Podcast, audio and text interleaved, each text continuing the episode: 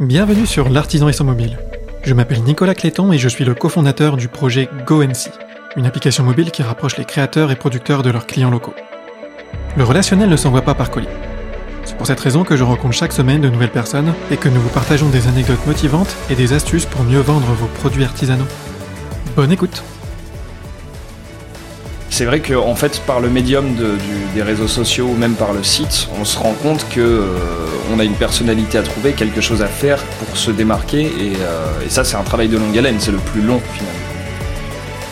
Arnaque littéralement le, pauvre entrepreneur. Euh, dans mon cas, j'ai perdu environ 12 000 euros sur une seule commande.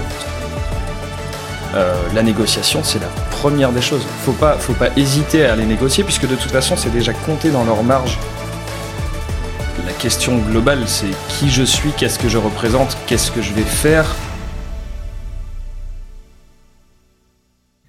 Allez, c'est parti. Donc euh, cette semaine, on est avec euh, Baptiste Dubar, qui design du mobilier, tu m'as dit? Oui, tout à fait. Euh, ben, je te propose de te présenter dans un premier temps déjà. Bah, du coup, je m'appelle Baptiste, je suis designer de mobilier depuis maintenant trois ans. Euh, donc euh, en micro-entrepreneuriat. Je travaille euh, au tech shop où je dessine et je fabrique mes meubles. Ce qui est un petit peu particulier parce qu'un designer normalement ne fabrique pas ses produits, mais c'est le, choix que j'ai fait. Donc fabriquer, tu fabriques tes meubles de quelle façon? Ce sont des meubles en bois et en métal pour la plupart et donc on a tous les ateliers à disposition euh, dans l'endroit où je travaille, donc euh, de l'impression 3D à la découpe laser, au, à l'atelier bois classique et l'atelier métal euh, classique. Donc je fais la soudure, la découpe, l'assemblage, tout ce qui est tout ce qui est bois et métal, je touche. Donc c'est tout ce qui est meuble d'intérieur? Euh, genre moi je veux te faire une commande, je veux refaire mon salon, tu fais ça? Alors ouais, ça peut être dans le cas d'un salon, c'est de l'aménagement global, c'est-à-dire que c'est pas un seul meuble, ce sont plusieurs. Euh, je fais de l'aménagement, donc euh, ça commence avec euh, une modélisation généralement. Donc je présente directement l'espace, enfin dans l'espace vide, l'ensemble des meubles que, que, je peux proposer. Et une fois que le client accepte, donc qu'il soit pro ou particulier, je, je, les réalise directement à mon atelier qui est le Tech Shop et les livre directement sur place. Et comment t'en es arrivé là? T'as toujours voulu faire ça? D'un sens. Euh, j'étais parti euh, en ingénierie en voulant designer des systèmes. Euh, donc designer c'est un c'est un, un, terme assez large, c'est juste la conception. J'y trouvais pas mon compte et je me suis rendu compte que c'était, ça avait toujours été le design qui, qui m'intéressait. Donc je suis parti à Saint-Luc à Tournai en Belgique, dans la section design où j'ai fait des cours assez larges sur le design. Donc c'était le design d'objets. Et j'ai voulu me diriger plus particulièrement vers le mobilier, ce qui était un, ce qui était un choix. Donc, euh, donc je suis allé au, au, tech shop directement et j'ai commencé à les concevoir. Et euh, donc, euh, juste après tes études, tu t'es lancé dans, dans l'artisanat ou? Ouais, ouais, ouais, parce qu'on avait un atelier en fait. C'était une école de design qui était assez particulière. On avait un atelier dans l'école et donc euh, au lieu de simplement dessiner nos projets, on les fabriquait aussi. Et donc j'ai commencé à toucher la matière et je me suis jamais arrêté pour euh, vendre ses produits, il suffit pas de, de savoir les faire. Il y a une partie euh, vente, il y a une partie euh, comment tu t'y es pris? Euh, Au début, c'était un petit peu du bouche à oreille, hein, avec le contact d'un tel, l'ami d'un tel, ou même juste un, un ami. Donc, c'était beaucoup plus pour les particuliers. Et euh, puis euh, s'en est suivi la, la, conception d'un site, euh, comment la création d'un profil Instagram, euh, le, la page pro Facebook aussi, et euh, le bouche à oreille a été très vite. Je dirais pas que c'est d'une manière générale ça fonctionne comme ça, mais le bouche à oreille a fonctionné vite au point qu'au bout de deux ans, je faisais quasiment que pour des professionnels. Comment t'as choisi la plateforme internet de, de ton site? Euh, la première fois, je suis parti directement sur euh, quelque chose comme euh, Wix. Donc on a, on a fait un site très très rapide. Euh, il y avait aussi les plateformes à côté comme comme Instagram et le, le Facebook Pro. Et puis une fois que l'activité a démarré réellement, on a fait appel à un graphiste et on a fait sur WordPress du coup. Et c'est quoi pour toi la limite d'un site sur WordPress, sur Wix? Les templates qui sont pas forcément euh, bon ils sont ils sont corrects mais je veux dire si on veut du responsive donc euh, le responsive c'est euh, de passer d'un d'un ordinateur enfin que la plateforme soit soit adaptée à l'ordinateur aussi bien que sur le sur le téléphone, euh, il y a des limites quand même. Il y a des limites sur l'affichage des photos, sur le scrolling qui peut se faire avec le curseur d'une souris, qui pourrait être éventuellement interactif, ce qui n'est pas le cas sur un téléphone. Donc c'est la limite. Après, pour commencer, je trouve que c'est c'est quand même pas mal quoi. Et la, la, migration sur le site sur le site WordPress, elle s'est faite facilement?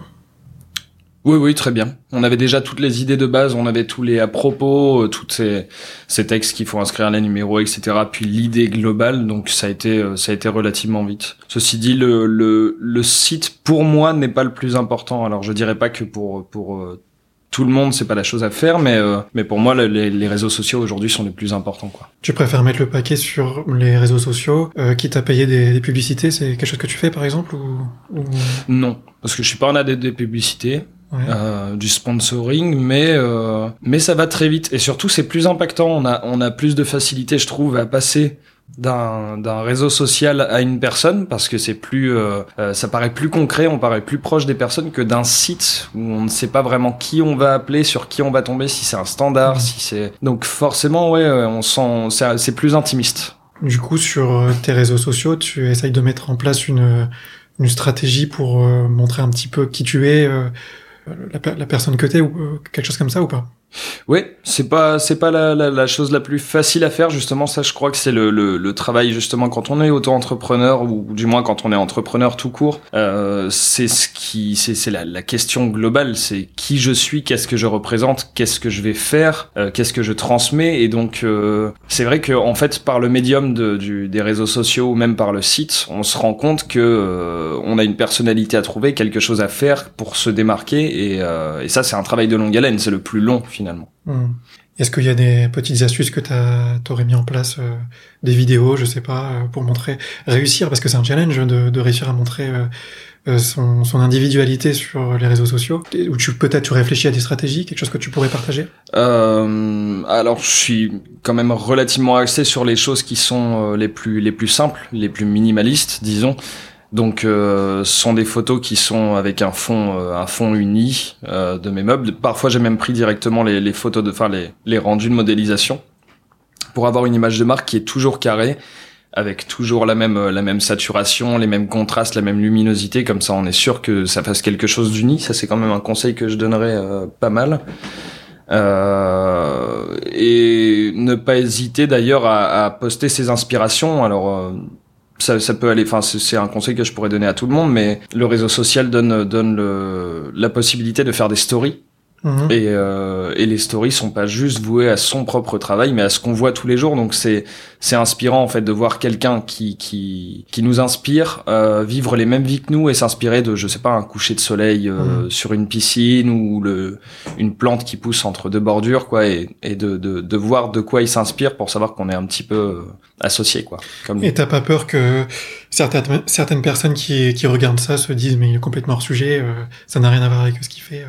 Non, pas du tout, parce que justement, encore une fois, c'est des, ce sont des plateformes intimistes, donc euh, euh, on y voit directement l'humain derrière, et il n'est pas obligé de produire toute la journée. C'est quelqu'un qui pourrait être ton, ton, ton, meilleur pote, et puis qui euh, qui a aussi le droit d'avoir sa plateforme Instagram et de poster de, de poster des choses qui, qui l'inspirent, surtout par par la story, puisque mmh. c'est quelque chose qui est qui est éphémère. Éphémère, ouais, exactement. Et euh, tu essayes d'incarner euh, physiquement ta, marque ou tu fais le choix au contraire de ne pas montrer ta tête?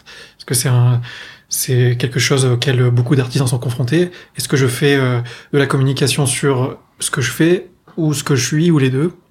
Je pense que ma tête n'a rien à voir avec mon travail. Enfin, si on parle juste de ma tête, je pense que mes mains sont quelque chose que je vais filmer beaucoup plus pour montrer justement que c'est euh, euh un travail de précision, quelque chose qui est qui est vraiment handmade et mmh. euh, et qu'on se retrouve pas sur une production euh, chinoise par-ci, finlandaise par-là, mmh. euh, et qu'en fait j'ai juste acheté un plateau chez le roi Merlin, je l'ai assemblé avec trois bricoles et puis du coup je dis que c'est moi qui l'ai créé. Non, c'est vraiment de aussi de, de, de montrer tout ce qu'il y a derrière l'artisanat. On se doute pas que derrière un plateau, juste un simple plateau de bois, il peut y avoir des heures de travail. Quand on part de du tronc de l'arbre à directement un plateau fini verni, c'est c'est pas rien quoi. Mmh. Et t'arrives à montrer un peu ça dans, dans tes stories, les processus. Euh, on a visité tout à l'heure le tech shop, c'était hyper intéressant.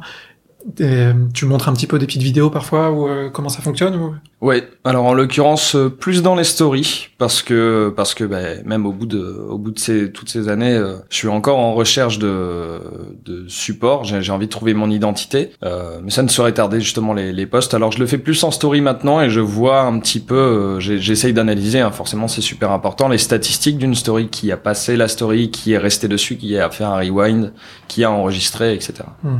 Donc avant qu'on change de sujet, un dernier conseil que tu pourrais donner sur euh, l'utilisation des réseaux sociaux? Euh, Rester présent. Toujours, euh, toujours montrer qu'on existe. Euh, essayer de poster un maximum de stories. Toujours, ouais, montrer que la, la marque se développe. Hmm. C'est la base. Pour embrayer sur un autre sujet, quelque chose que que je voudrais, une question que je voudrais te poser. elle est large, dite comme ça, mais c'est qu'est-ce que l'artisanat? Donc là-dessus, tu sauras pas quoi me dire. Mais euh, ce qu'il y a derrière, c'est peut-on dire que euh, quand on utilise des machines, on est artisan? Parce que certaines personnes vont dire que pour euh, être artisan, il faut il faut faire les choses avec des, des marteaux ou, des choses comme ça. Mais, mais j'en fais.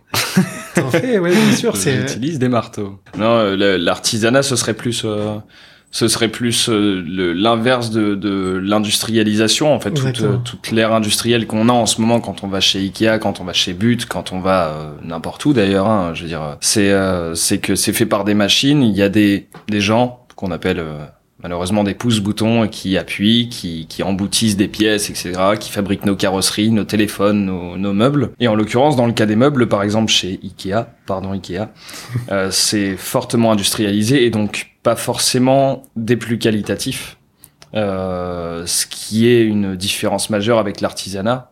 Il y a aussi des mauvais artisans, mais euh, c'est que ce sont des pièces qui sont faites une par une à la main, qui sont contrôlées à la main, après, il y a un degré de, il y a un degré de qualité qui, qui dépend de, de l'artisan, mais c'est, euh, oui, c'est l'utilisation des machines euh, par une seule et même personne. Euh, les matériaux sont contrôlés par cette personne et le, comment? L'artisan maîtrise euh, toute la chaîne de production, en fait, du design, comme dans ton cas, à précisément à quoi sert chaque pièce. En l'occurrence, toi, tu utilises une machine d'impression, mais n'empêche que tu es quand même dans la maîtrise de tout ce que tu veux faire et de la qualité. Ouais, tout à fait. Je veux dire, il y a des, il y a des artisans euh, qui, qui font des impressions, par exemple des impressions sur tout support euh, sur euh, sur le bois, puis après ils viennent découper donc sur cette impression, puis ils font des boucles d'oreilles avec. Ils s'en est pas, sans son poids moins des artisans puisqu'ils partent d'un, d'une matière brute et ils le transforment en un objet fini. Ils le vendent, donc ce sont des artisans. Mmh. Pour moi, l'artisanat, euh, c'est aussi euh, le, le contact direct avec le client. Euh, d'ailleurs, j'en parle pas mal sur mes réseaux sociaux. C'est pour ça que je montre en, je mets en valeur des personnes. Je, je, je tiens à montrer l'individualité derrière chaque produit, d'où le nom du projet euh, GoNC pour va voir.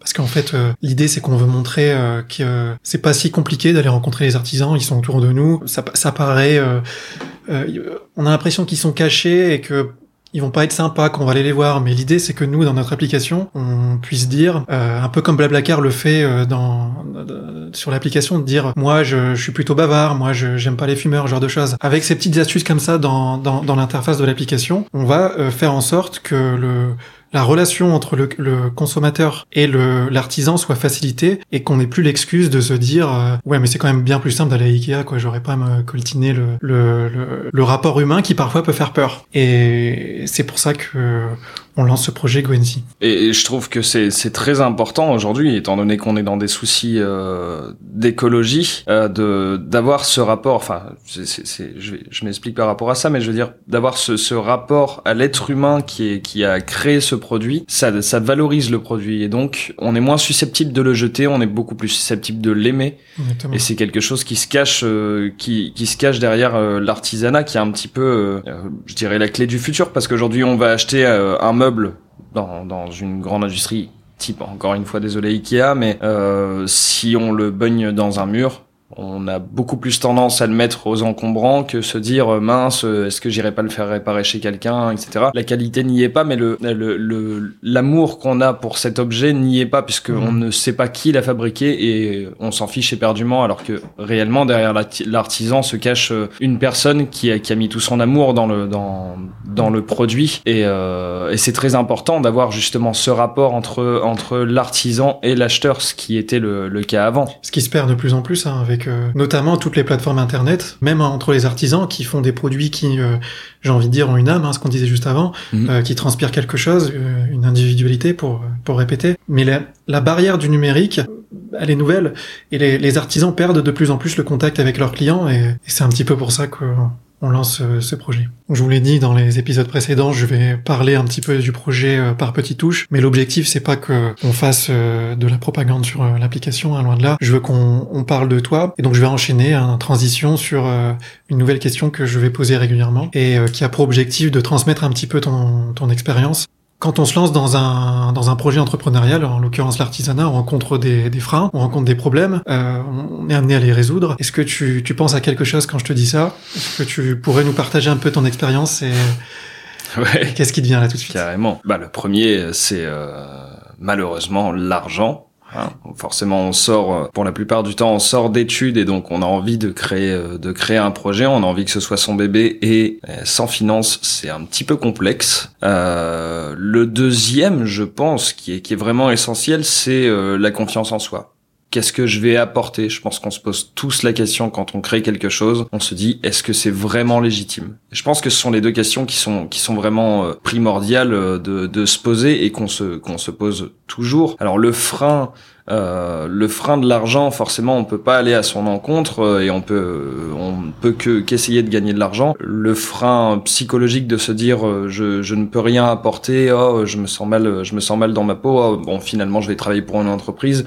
Celui-là, il est, il est un petit peu plus facile à contrer, disons, puisque ça ne mmh. tient qu'à nous. Et comment t'as fait alors si t'avais des problèmes de, de, trésorerie, je sais pas. De... Est-ce qu'il te faut un, il t'a fallu un, montant d'investissement pour te lancer ou t'as pu commencer en vendant euh, directement tes produits euh? Dans mon cas, j'en ai eu un, mais j'avais déjà commencé, euh, j'avais déjà commencé à travailler, à fabriquer quelques meubles par-ci par-là pour des petites rémunérations. j'ai commencé avec un fonds d'investissement parce que justement il y avait cette question de qui je suis, qu'est-ce que je vais créer, qu'est-ce que je vais apporter à ce monde, et c'est plus en ça que mon fonds d'investissement a servi. C'est quoi ton fonds d'investissement J'avais 10 000 euros. Qui vient d'où? Euh, en love money. Oui, c'est ça, le love money pour ceux qui qui connaissent pas, bah, c'est simplement l'argent l'argent de la famille qui ont qui ont bien voulu investir en échange de, de parts dans ta société en l'occurrence ou, euh, c'était un prêt? D'un oui oui d'un remboursement. C'était un prêt. Euh, enfin, c'est les, les 10 000 euros venaient pas entièrement de love money, mais c'était en complément. Et euh, disons que c'est un chiffre tout beau tout rond qui mmh. m'a servi euh, comme base. Mais j'aurais, je dirais pas que j'avais besoin de 10 000 euros. Euh, je pense que euh, 3-4 000 euros c'est nécessaire, disons, euh, pour euh, se payer le loyer, pour éventuellement, pour dans mon cas, payer le tech shop, donc c'est-à-dire le, le, ce que je paye au tech shop par mois. Petite parenthèse, c'est peut-être le moment de parler un peu du tech shop. Ouais. c'est un, un, un, environnement que j'ai découvert. Je, juste avant de te rencontrer. C'est, vachement sympathique.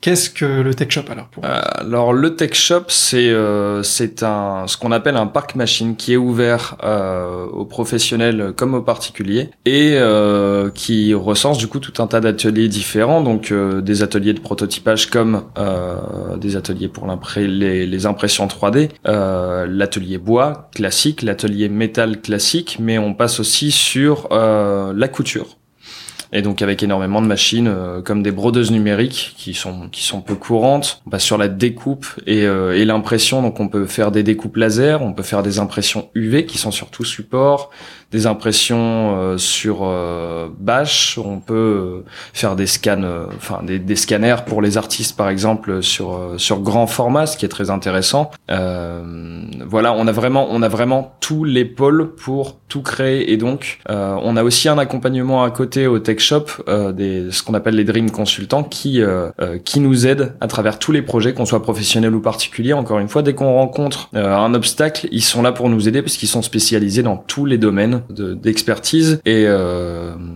Ce que tu me disais, c'est que on arrive là-bas avec euh, une idée, et on a, on va forcément trouver quelqu'un qui va nous nous aider, nous donner les astuces, nous rediriger vers le, le, les bonnes formations. Il y a des formations qui sont même en interne euh, données là-bas, c'est ça? Elles sont toutes en interne en fait. C'est-à-dire que toutes les machines qui se trouvent dans ce parc dans ce parc machine nécessitent une formation ou une habilitation entre guillemets. Et une fois celles-ci faites, elles sont payantes, mais une fois qu'elles sont faites, on a accès aux machines pendant toute l'ouverture du tech shop qui en ce moment est de 9h à 18h par exemple. Mmh. Donc euh, on peut y aller tous les jours et faire de la broderie si on veut, faire de la découpe laser, faire de l'impression, de l'impression 3D ou travailler le bois, fabriquer les meubles pour chez soi ou même pour un pour un client quoi. Mmh. Et donc sur le sujet de, de régler un peu les, les pain points, hein, les difficultés quand on veut se lancer, cet environnement de travail, le tech shop, et euh, on peut dire que c'est un facilitateur euh, énorme. De, pas mal de choses. Énorme, parce que il faut compter que quand on a un local professionnel euh, en tant qu'artisan, euh, on paye relativement cher, c'est-à-dire que dès que c'est professionnel, on, paye beaucoup plus cher. Là, on a quand même euh, une gigantesque surface, elle est implantée à Lille directement, et on paye 150 euros par mois ce qui est vraiment rien du tout, c'est peanuts et on a accès donc à tout un espace de coworking, à une cuisine en ce moment avec le, le Covid, c'est pas ça, mais euh, tous les ateliers et euh, ça, fait un bien fou de pouvoir en plus partager justement c'est la, notion de partage entre les, artisans les designers les, euh, les électroniciens ou les artistes qui viennent y travailler c'est la notion de partage quand on quand on se pose le midi et qu'on partage tous nos projets on s'inspire mutuellement mmh. on sent qu'il y a une vraie euh, émulation là dans, dans cet espace sinon on parlait aussi de de du syndrome de l'imposteur, hein, je pense qu'on peut l'appeler comme ça. euh, la confiance qui est pas toujours là au début. Toi, t'es passé par là, comme beaucoup, j'imagine. Ah oui, oui, oui, oui. Bah, il y a beaucoup de moments où on se dit euh, non, j'arrête. Euh, de toute façon, je fais, euh, je fais ce qui a déjà été fait et refait. Hein, le syndrome de l'imposteur. Merci Pinterest et Instagram, hein, forcément. on se dit que de toute façon, on fera jamais mieux. Le truc, c'est de, de jamais lâcher, de toujours le faire avec avec le sourire. C'est-à-dire que si on y va avec les pieds de plomb, bon, ça peut arriver hein, de temps en temps, un jour sur deux. Ça arrive cinq jours sur 7, c'est bof. Faut vraiment toujours trouver une activité qui nous qui nous passionne et je pense que si elle nous passionne, on finit toujours par trouver quelque chose qui euh, qui nous démarque ou qui en tout cas nous fait sentir qu'on se démarque. Et ça fait combien de temps que que t'es installé, que tu vends? Là, ça fait trois ans que que je fabrique et que je vends des meubles. Est-ce que tu dirais que au fur et à mesure des années, cette confiance, elle elle ça s'améliore?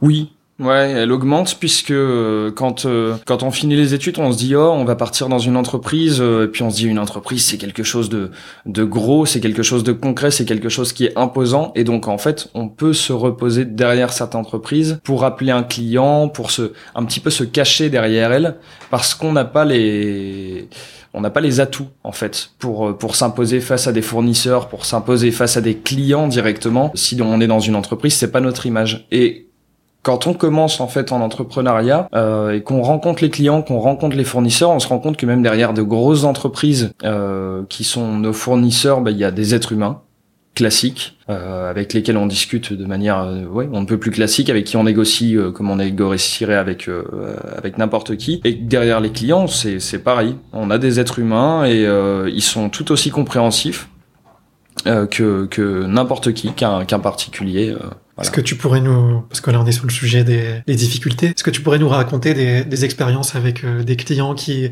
qui ont été difficiles, euh, soit parce que le, le client euh, bah, était pas forcément sympa, ou soit parce que toi, euh, en tant que débutant, t'as pas forcément géré? Est-ce que tu penses à quelque chose? Des clients, des clients pas habitués, je dirais. notamment un client il y a pas si longtemps à qui j'ai ramené plusieurs meubles et la taille d'un des meubles ne lui convenait pas, mais notamment les tablettes sur ce meuble. Et c'est assez drôle parce qu'on parle d'artisanat et euh, le client m'a demandé de changer la, la, la, disposition des tablettes comme sur un meuble Ikea, sauf qu'il n'avait pas compris que c'était un meuble de, de menuiserie. Du coup, c'était assemblé et collé. Et euh, il y a eu un petit blocage pendant un moment. C'est vrai qu'on est toujours habitué au, au aux, prises faciles, et on est resté tous les deux un peu penauds devant le meuble en disant, ben non, c'est fait, c'est fait. Et il va falloir en refaire un autre. Comment, comment vous avez trouvé une solution? Alors T'en as refait un Alors c'est pas dans mes habitudes, mais pour être conciliant sur celui-là, je vais le refaire et puis garder le meuble pour moi. On dit que les cordonniers sont les, les plus mal chaussés, et pour une fois, j'en garde rien euh, pour moi tout seul. Oui, mais c'est vrai que pour commencer, on peut imaginer des solutions comme ça, mais comment faire face à ce, ce genre de situation? Est-ce que, est-ce que ça passe par euh, on pourrait imaginer un, cahier des charges assez précis. Euh, Il y a un cahier des charges assez précis qui se fait euh, en fonction de chaque métier euh, par la force de l'habitude. Hein. On, s'habitue justement à des questions que le client n'avait pas posées. On se pense, on pense toujours justement quand on commence que le client va tout nous fournir et que il, le, il, le, sait assez bien puisqu'il a l'habitude. Alors qu'en réalité, on a une, un rôle très très important dans le processus et, euh, et, le client ne fait pas appel à nous parce que parce qu'il a juste besoin d'aide. C'est parce qu'on est plus compétent dans ce domaine que lui et donc c'est à nous en fait de lui donner les clés de, de, poser les bonnes questions de surtout poser les bases et pas hésiter à, à se sentir euh, supérieur dans ce domaine c'est pas dire mmh. supérieur euh, en général mais dans ce domaine c'est très important de, de, de se dire bon j'ai les compétences c'est à moi de poser les questions c'est à lui d'y répondre et comme ça on satisfait les clients au mieux et puis on évite les aléas qui peuvent coûter de l'argent malheureusement mmh. aborder une enfin avoir une posture en fait c'est important même pour la confiance du client euh, oui tout à fait.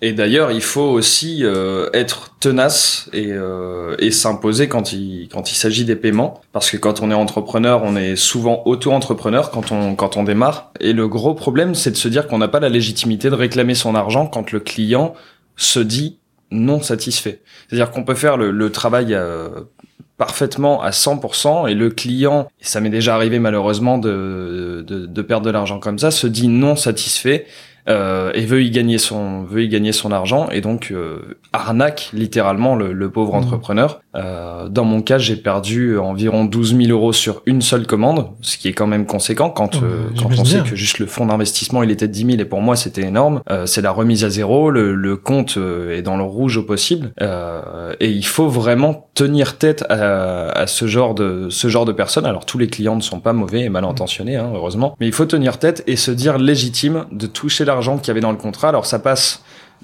de base par un, un bon devis, quelque chose qui est, qui est bien fait avec les conditions générales de vente, très important et surtout par la ténacité de, de encore une fois de l'entrepreneur qui n'a pas forcément les moyens, contrairement à par exemple une boîte pro qui lui demande un aménagement. Dans mon cas, euh, il n'a pas forcément les moyens de se payer un avocat ni le temps parce que il a des, des traites à payer et qu'au moment la banque euh, elle le mmh. refuse quoi. Il y a aussi quelque chose de, de, de culturel, j'imagine. C'est euh, quand on a affaire à des artisans euh, comme comme toi, comme vous, c'est que les clients peuvent être amenés à, à négocier un petit peu comme s'ils étaient sur un marché. Ouais, la, la, négoce se fait, mais la négoce, elle est comptée. Hein. Elle est comptée même, enfin, je veux dire, entre entre deux grandes entreprises professionnelles, il y a de la négociation. Il y a des gens qui sont spécialisés dans la négociation. Donc, les, les acheteurs dans les entreprises négocient toute la journée. Euh, encore une fois, par exemple, quand on est euh, quand on est artisan et qu'on doit s'acheter des matières premières, ce qui n'est même pas avec euh, le client, c'est-à-dire que là, on est le client de, du, du, du, professionnel de la boîte. Euh, la négociation, c'est la première des choses. Faut pas, faut pas hésiter à les négocier puisque de toute façon, c'est déjà compté dans leur marge, dans leur, dans leur perte et profit. Il y a de la négociation. Le prix est toujours plus haut.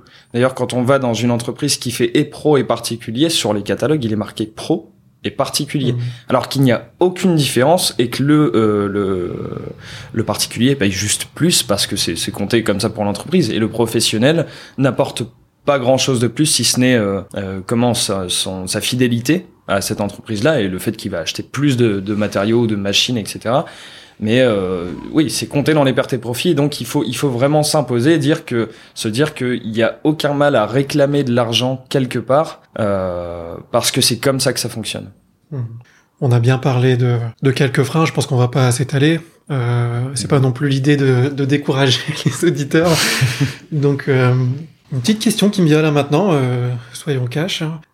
Qu'est-ce que qu'est-ce que toi t'aimerais euh, entendre dans un podcast? On va essayer de le construire ensemble euh, au fur et à mesure. Toi qui es artisan, si t'es es amené à écouter un podcast sur l'artisanat, qu'est-ce que t'aimerais bien entendre? Que qu'on n'est pas tout seul je dirais. Que surtout d'entendre d'entendre des podcasts de euh, de gens qu'on pourrait admirer sur euh, euh, sur Instagram ou sur leur site etc sur les réseaux euh, et de se dire qu'ils ont rencontré les mêmes galères que qu'ils ont tenu bon et qu'aujourd'hui ils se sont fait un nom sans avoir besoin de vendre leur âme au diable en mmh. fait et euh, ça fait du bien mais... vendre son âme au diable pour toi c'est ça se traduit comment est-ce que t'as as pu à un moment donné te Manquer dire d'éthique je dirais manquer d'éthique parce que on est parti sur sur des projets qu'on n'avait pas envie de faire, euh, qu'on a vendu des, des, des matériaux que qu'on respectait pas, par exemple, Mhm. euh, qu'on a travaillé euh, qu'on a travaillé pour des marques qui n'en avaient pas, notamment, c'est-à-dire la question de l'éthique. En l'occurrence, dans mon métier, c'est le euh, c'est le l'armement. Euh, le et les produits toxiques qui sont par exemple le tabac ou l'alcool quand on est éthique on évite de travailler pour ça et aujourd'hui le- l'éthique principale ce sera aussi l'industrialisation ce qui Mhm. du coup euh, euh, son son enfin je sais que Stark Philippe Stark en parlait un grand designer en parlait en disant à partir du moment où on est éthique et qu'on est designer on a intérêt à s'accrocher parce que pour gagner de l'argent, il va falloir en donner beaucoup. Et savoir que dans, dans un podcast, entendre quelqu'un euh, qui s'en est sorti, euh, est resté éthique et s'en est sorti, je pense que ça peut être très inspirant. C'est le côté humain est toujours très inspirant dans un podcast. Ça, c'est ce qui me fait plaisir à entendre. En parlant d'éthique et, et de valeurs, on en a déjà parlé un peu, mais j'ai pu voir sur ton site internet que l'écologie pour toi c'était euh, quelque chose de- d'important, Oui. l'environnement. Mais surtout déjà avoir euh, avoir des matériaux qui, qui ne viennent pas du, du bout du monde. Alors euh, c'est un peu compliqué. En l'occurrence moi le bois le, bois c'est vraiment euh, la matière que j'adore travailler. Euh, je ne travaille pas de pas trop en tout cas de, noyer américain. Pas- Parce qu'il vient des États-Unis, on va travailler plus le chêne, le hêtre, le frêne, qui sont des bois qui sont trouvés localement en Europe et qu'on a en masse. Donc euh, ça, dans un souci d'écologie, c'est euh, primordial. Et surtout, euh, et là c'est ce qui fait un petit peu ma marque, c'est de, de travailler des matériaux qui, qui seront pérennes et auxquels, du coup, je me répète, mais auxquels on tient. Donc on, on porte justement de l'attention aux objets qu'on achète. En l'occurrence moi des meubles, mais pour pour n'importe quel artisan, je veux dire que ce soit euh, que ce soit des, des, des, des bijoux, des goodies, etc. qu'on qu'on y tienne et euh, qu'on évite de les jeter à la poubelle en se disant bon bah je refais Mm. ma déco et puis de toute façon ça coûte pas cher quand je vais dans un magasin euh, classique quoi. Pour rebondir avec euh, quelque chose que tu disais juste avant et quelque chose qu'on s'est dit avant qu'on enregistre, pour toi le, le design c'était pas forcément, euh, c'était un peu décorrélé de l'artisanat, c'était ça avait l'air d'être deux choses un peu différentes. Euh, je te prends peut-être un peu de cours, hein, mais euh, est-ce que tu peux nous, nous parler un peu de, de ta vision euh, Mais le, le design, en fait, c'est aujourd'hui c'est assez mal reconnu parce que le design c'est euh, c'est tout. Alors d'ailleurs, on l'a mis à toutes les sauces. hein. Il y a web designer, il y a même hair designer maintenant quand on va chez le coiffeur. hein. Enfin, c'est euh, le, le design, c'est plus le concept, c'est le, le fait de penser quelque chose. Et aujourd'hui, on le pense. Euh, d'une autre manière qu'hier parce qu'hier euh, le, le, le design était arrivé avec euh, avec l'ère industrielle on s'est dit comment produire plus à moindre coût, euh, à moindre coût donc avec moins de matière, mais on pensait pas forcément à l'écologie. Euh, Aujourd'hui, le design, ce sera, ce serait plus justement réfléchir, réfléchir à demain. Essayer de, de, moins dépenser, de plus optimiser pour moins dépenser, utiliser des matières qui sont euh, plus responsables. Et derrière, quand on, quand on fait le design, on pense aussi à la méthode de fabrication. Qui le produit? Est-ce que ce sont des machines? Est-ce que ce sont des artisans? Et on aurait plus tendance enfin en tout cas j'aurais plus tendance euh, à vouloir repartir sur une forme d'artisanat, c'est-à-dire de faire mes commandes une à une, faites à la main. Qu'est-ce que j'ai envie de te demander là pour qu'on on parle tous de la même chose Qu'est-ce que le design pour toi Le design, c'est euh, c'est faire le concept euh, d'un produit, c'est-à-dire euh, imaginer la réalisation d'un produit de A à Z. euh, comment comment il va être fabriqué, avec quel matériau, avec quel procédé pour qu'il soit euh, le, le, le plus simple possible à réaliser, le moins coûteux forcément. Donc il y a- il y, a quand même une notion de rentabilité. C'est un métier en soi en fait. C'est oui oui c'est un métier en soi et on a tendance à dire ah c'est design alors c'est c'est pas très bien c'est mauvaisement c'est mal dit parce que c'est design ça veut rien dire. C'est qu'on on dit c'est design quand on trouve, trouve quelque chose de beau alors que le beau derrière le design il, il compte que 10% c'est-à-dire qu'on s'arrange pour que euh, et c'est un concept du design hein, la forme suit la fonction. Euh, et c'est-à-dire que la, la forme vient vraiment en dernière. La fonction elle est primordiale et on enjolive comme on veut.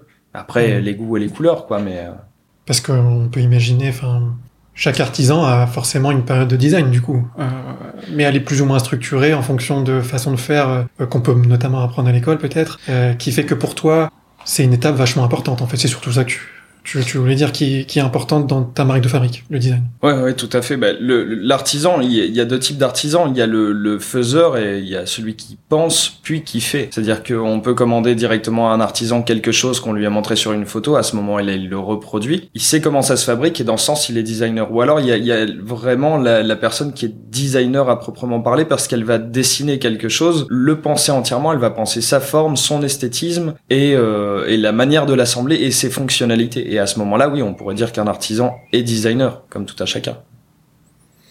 Je comprends. ok, bon, ça fait 36 minutes qu'on parle. Un précédent euh, podcast euh, avait duré une petite heure, mais je pense que on va pas, on va pas s'éterniser. Pour conclure, une question que je pose, que, que je sais pas si je vais la poser à chaque fois, mais c'est comment tu progresses au quotidien? Parce que euh, je pense que quand on se lance dans, dans l'artisanat, c'est parce qu'on le fait avant tout pour soi, c'est dans une optique de, de progression. Mais toi, c'est quoi tes, tes petits tips au quotidien pour... euh, Ne jamais s'ennuyer. Vraiment, ne jamais s'ennuyer, se laisser porter par tous les projets qui peuvent arriver. Euh, C'est-à-dire que c'est pas parce qu'on fait, euh, parce que de temps en temps on a besoin de faire de l'alimentaire que ça va pas forcément être intéressant. Et donc, euh, essayer un petit peu de toucher à tout et puis comme ça on se trouve d'autant mieux. Ok. Et un, un petit mot de la fin peut-être euh, pour les, les auditeurs, pour les motiver à continuer ce qu'ils font, parce que parfois c'est difficile, parfois on, on a des doutes. Est-ce que tu pourrais, euh, comme ça, bon, je te prends encore de cours, hein, mais, mais euh, dire un, un petit mot euh, d'encouragement ne jamais lâcher. C'est c'est c'est fait à tout le monde à partir du moment où on est on a la motivation nécessaire et euh, c'est possible pour tout le monde de- d'être entrepreneur, c'est possible pour tout le monde d'être artisan, c'est c'est vraiment donné à tout le monde. Ne rien lâcher, c'est vraiment euh, c'est vraiment le maître mot.